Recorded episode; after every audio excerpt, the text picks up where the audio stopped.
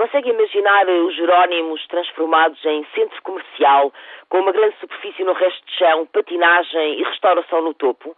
E o Mosteiro da Batalha feito discoteca? A Torre de Belém parece-lhe que poderia ser um daqueles cafés franchising? Bom, não se imagina, mas este governo alcança muitas proezas criativas.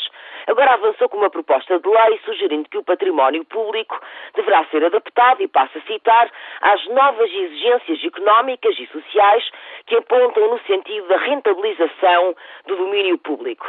Sem mais, o governo entende que há uma riqueza coletiva a explorar.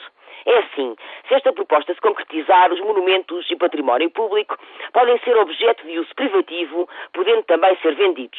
Serão considerados uma qualquer mercadoria transacionável, sujeita a uma lógica comercial, alienável para obter receitas extraordinárias, vulnerável aos interesses privados que em Portugal crescem confortavelmente à custa da esfera pública e que não tardarão a querer associar o seu nome e marcas aos principais símbolos nacionais. Esta transformação da memória histórica do país em puro recurso económico é, para os estudiosos do património cultural, apenas comparável à venda dos bens da coroa no princípio do século XIX. Enfim, é a privatização do passado de Portugal.